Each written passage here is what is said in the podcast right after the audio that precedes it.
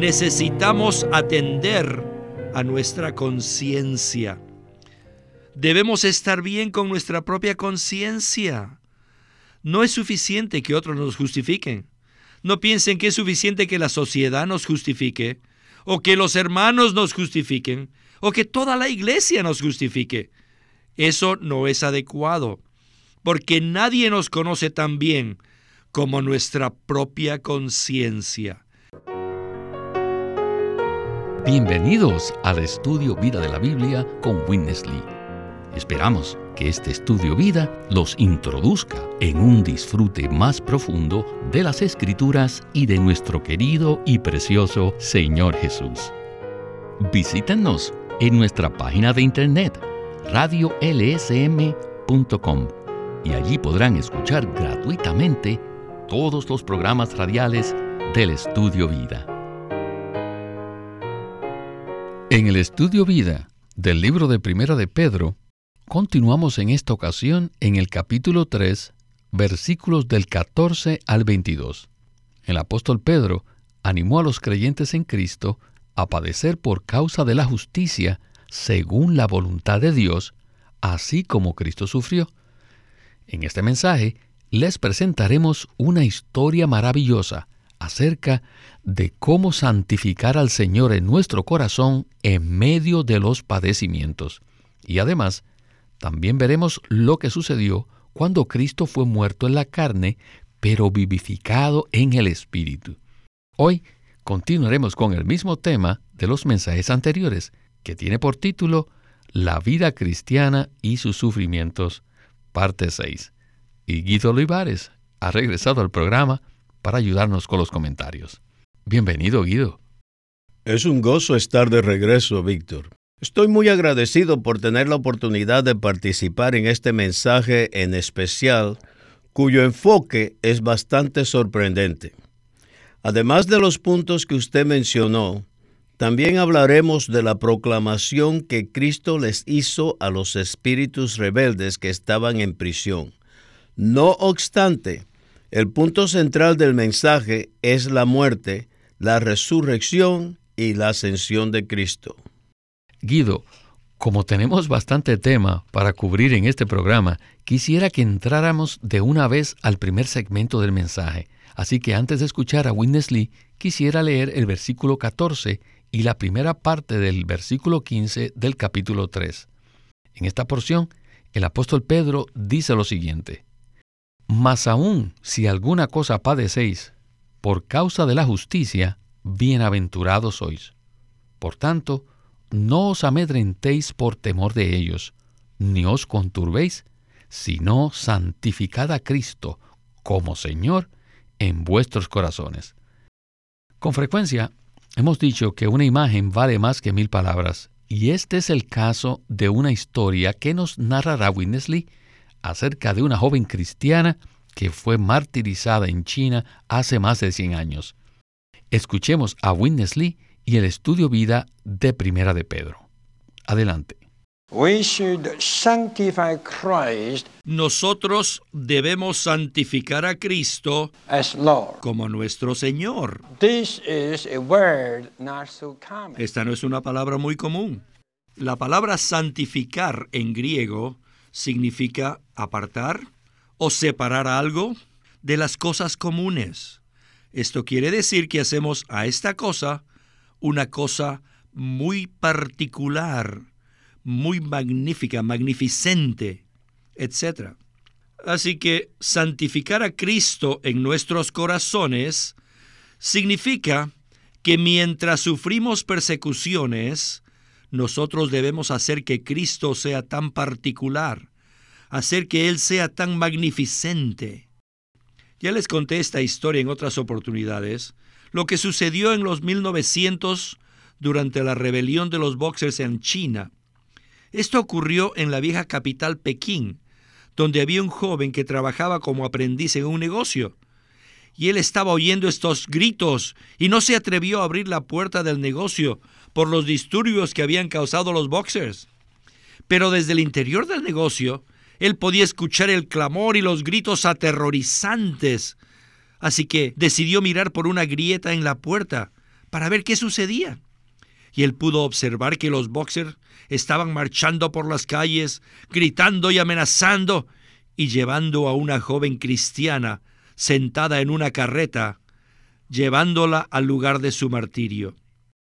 Miles de hombres la rodeaban vociferando, gritando, amenazando, pero ella no estaba asustada. Más bien, su rostro resplandecía e iba gozando y alabando al Señor. Esta escena le impresionó profundamente a aquel joven incrédulo.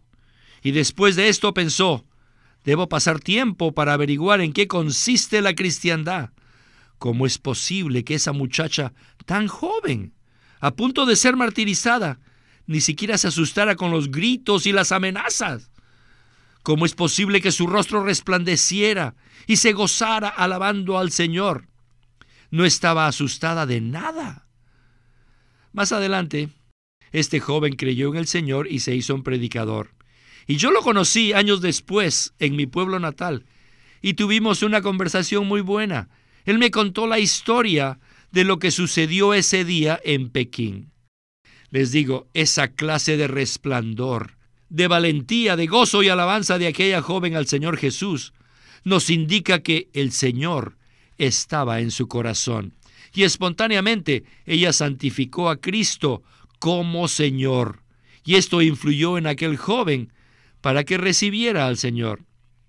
Esto es lo que significa santificar al Señor. Cuando estemos en medio de las persecuciones, debemos santificar al Señor. Guido, qué historia tan conmovedora. Este es un cuadro que nos muestra cómo santificar a Cristo como el Señor en nuestros corazones. Aunque Satanás instigó a los hombres a martirizar a esta joven creyente, Dios recibió la gloria cuando ella santificó a Cristo en su corazón. Por lo tanto, nos gustaría que usted nos pueda comentar algo más sobre esto.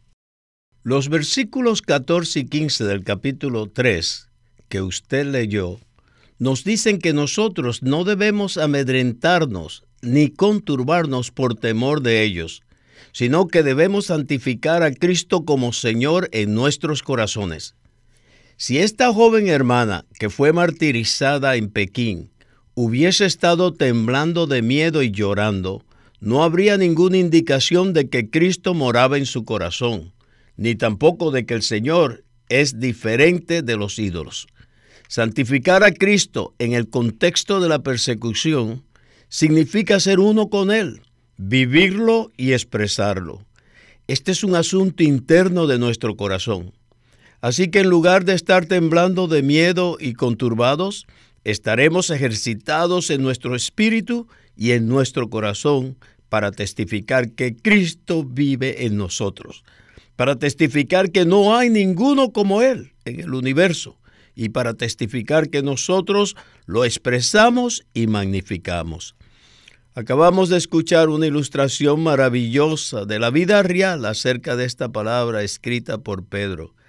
Nosotros no debemos sentirnos amedrentados ni conturbados, sino que debemos santificar a Cristo como Señor en nuestros corazones. ¿Quién es el Señor?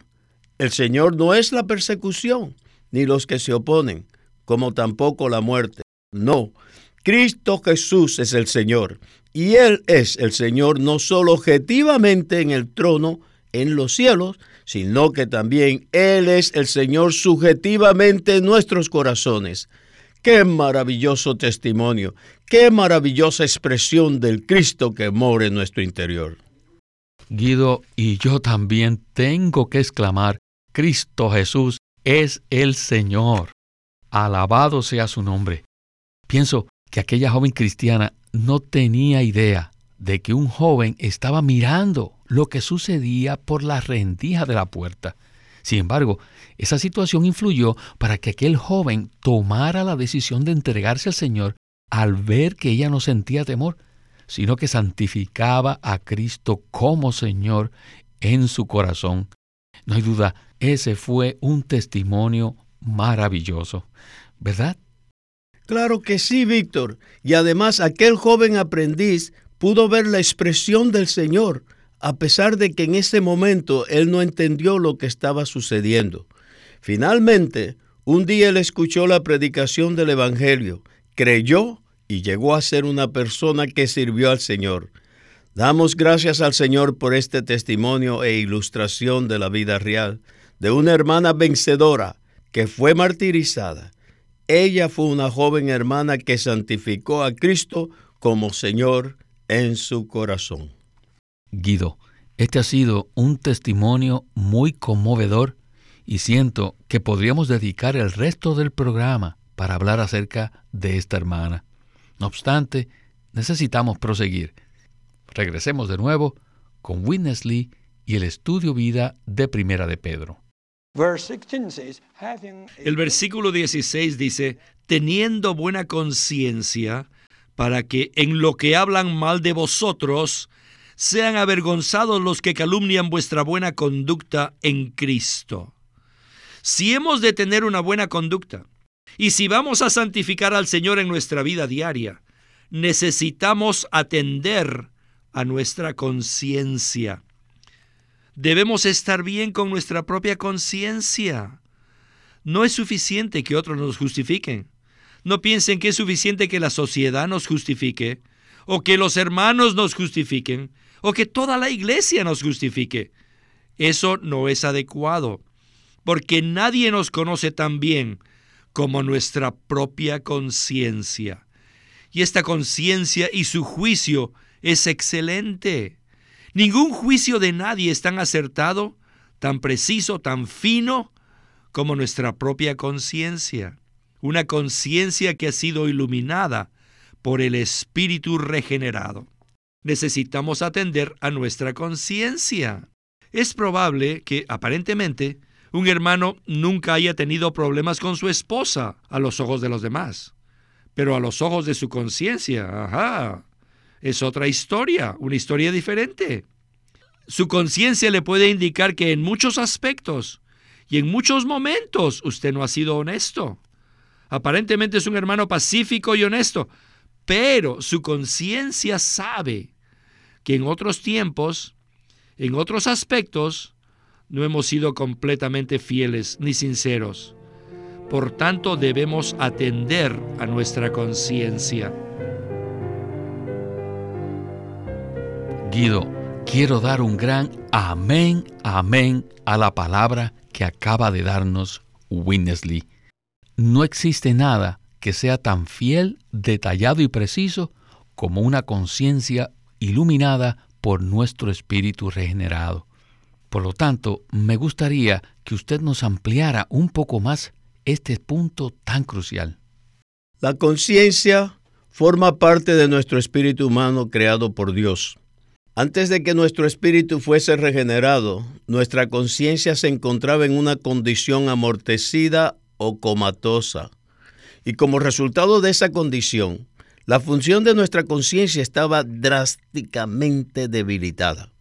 Pero después que nuestro espíritu fue regenerado, tanto este como nuestra conciencia se encuentran en una condición maravillosa y diferente. En Proverbios 20:27 dice que el espíritu del hombre es la lámpara del Señor. Cuando nosotros fuimos regenerados, Cristo, como el espíritu vivificante, entró en nuestra lámpara. Y ahora Él, como el aceite en nuestra lámpara, resplandece junto con nuestra conciencia. La conciencia no es algo que juzga acertadamente, en forma independiente del espíritu creado por Dios. No, la conciencia está en nuestro espíritu regenerado, en el cual mora el Espíritu de Dios. El Espíritu vivificante ha sido mezclado con nuestro espíritu regenerado y ahora funciona como una lámpara. Por tanto, nuestra conciencia, a medida que la escuchamos y la obedecemos, se convierte en algo muy preciso y acertado para hacer un juicio en cualquier situación. Si fallamos y pecamos, la conciencia nos condena. Si somos uno con el Señor y le obedecemos, la conciencia nos aprobará. Además, existe una conexión entre la conciencia y santificar a Cristo en nuestros corazones, debido a que la conciencia también es parte del corazón. Nuestro corazón psicológico se compone de la mente, la voluntad, la parte emotiva y adicionalmente la conciencia. Así que para santificar al Señor en nuestros corazones se requiere que tengamos una buena conciencia, es decir, una conciencia sin ofensa. Cuando alguien nos acuse falsamente, mintiendo y condenándonos, nuestra conciencia se levanta inmediatamente para testificar que somos uno con el Señor, lo cual es la base interior para santificar al Señor en nuestros corazones. Aprecio mucho la gracia que tuvo el hermano Lee para conducirnos al entendimiento apropiado de estos versículos tan cruciales. Gracias Guido por esta explicación tan clara. Bien, vamos a escuchar ahora la parte final del mensaje, pero antes quisiera leer los versículos 18 al 20 del capítulo 3 de Primera de Pedro. Dice así, Porque también Cristo padeció una sola vez por los pecados, el justo por los injustos, para llevarnos a Dios, siendo muerto en la carne, pero vivificado en el Espíritu en el cual también fue y les proclamó a los espíritus que estaban en prisión, los que antiguamente desobedecieron, cuando una vez esperaba la longanimidad de Dios en los días de Noé, mientras se preparaba el arca, en la cual algunos, es decir, ocho almas, fueron llevadas a salvo por agua. Escuchemos a Witness Lee y la conclusión de este estudio vida. Adelante. Versículo 19, en el cual también fue y les proclamó a los espíritus que estaban en prisión, los que antiguamente desobedecieron. Esta proclamación no fue hecha a los hombres, sino a los espíritus que estaban en prisión. ¿Quiénes son esos espíritus? A través de los siglos han habido muchos debates, porque los maestros de las diferentes escuelas han tenido muchas diferentes interpretaciones con respecto a la frase los espíritus que estaban en prisión. La versión más aceptable según las escrituras es que estos espíritus encarcelados son los ángeles que cayeron en desobediencia en los tiempos de Noé. Los que eran llamados hijos de Dios o los ángeles caídos, que descendieron a la tierra y usaron los cuerpos de los hombres para cometer fornicación con las hijas de los hombres. Y como resultado de esta fornicación, se produjeron los gigantes que corrompieron el linaje humano, por lo que Dios ya no podía tolerar al linaje humano. ¿Por qué? Dios no podía tolerar el linaje humano porque había sido contaminado con los ángeles caídos de Satanás.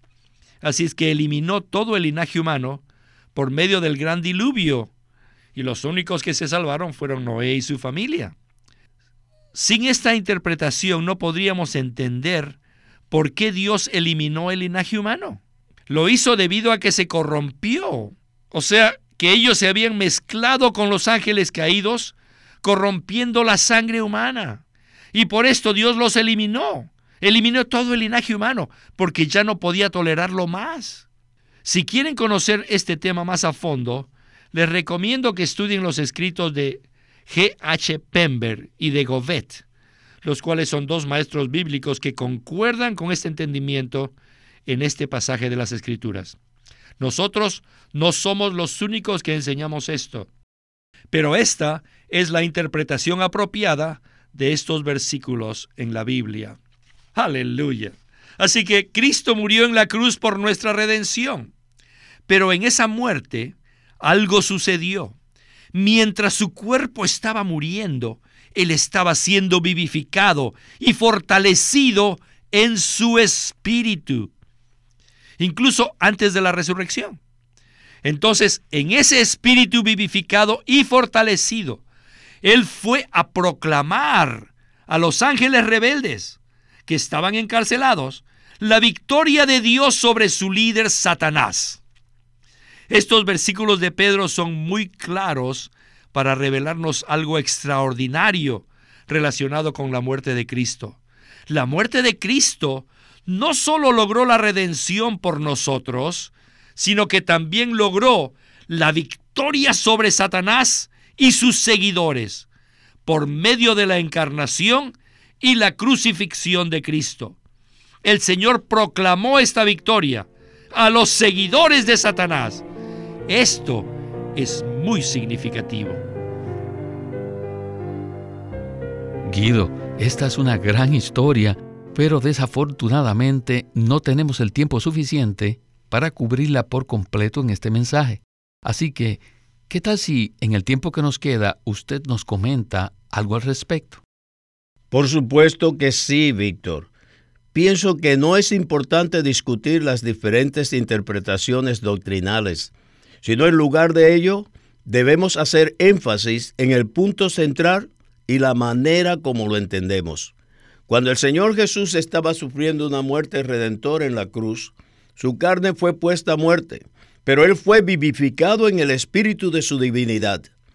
Después que murió, él fue a lo más profundo del Hades, a una determinada sección del mismo, donde había un grupo particular de ángeles rebeldes caídos, que habían sido hechos prisioneros.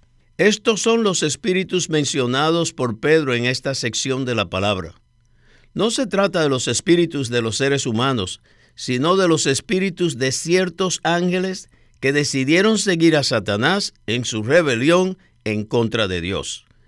Esos ángeles caídos se unieron a las hijas de los hombres para producir gigantes que fueron juzgados y condenados por Dios en los tiempos de Noé. El Señor Jesús fue hasta el sitio donde estaban encarcelados y les proclamó su victoria sobre su líder Satanás.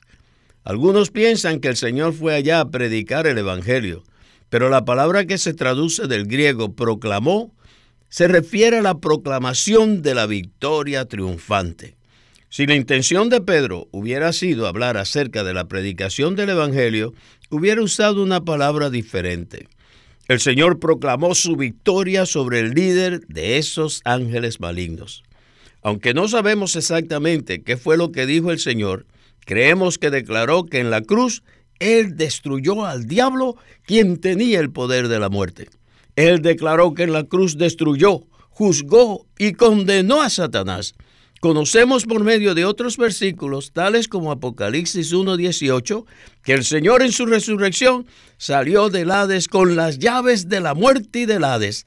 Es decir, que ahora Él tiene la autoridad sobre estas cosas. Al hablar acerca de esto, tengo la certeza que esta es la manera correcta de interpretar este pasaje tan complicado. Alabado sea el Señor por su muerte redentora, por su victoria en la cruz, por su proclamación a los espíritus que estaban en prisión, por su gloriosa resurrección que nos imparte la vida y por su maravillosa y gloriosa ascensión. Sin duda, todo ya ha sido llevado a cabo. El justo murió por los injustos, destruyendo al enemigo de Dios, para que nosotros, que éramos pecadores injustos, pudiéramos ser perdonados, justificados, limpiados, reconciliados con Dios e introducidos en Él. Qué cuadro tan maravilloso hemos visto. El centro de este pasaje no es realmente nuestro corazón, nuestra conciencia ni los espíritus en prisión, el centro de este pasaje no es nada menos que el propio Señor Jesucristo en su persona y su obra redentora toda inclusiva. Alabémosle y santifiquémosle en nuestros corazones. Amén, amén. Y yo no puedo más que exclamar, Gloria al Señor por esta palabra tan maravillosa que nos ha suministrado en este estudio vida. Y a usted, Guido, muchísimas gracias por acompañarnos en el programa y espero que se repita muy pronto su visita. Gracias por invitarme. Siempre es un gozo estar aquí. Este es Víctor Molina haciendo la voz de Chris Wilde, Guido Olivares, la de Ron Cangas y Walter Ortiz, la de Winnesley.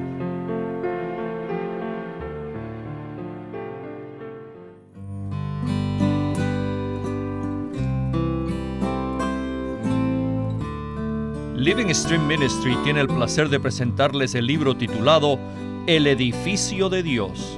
En este libro, Witness Lee describe la importancia de la edificación a través de la Biblia.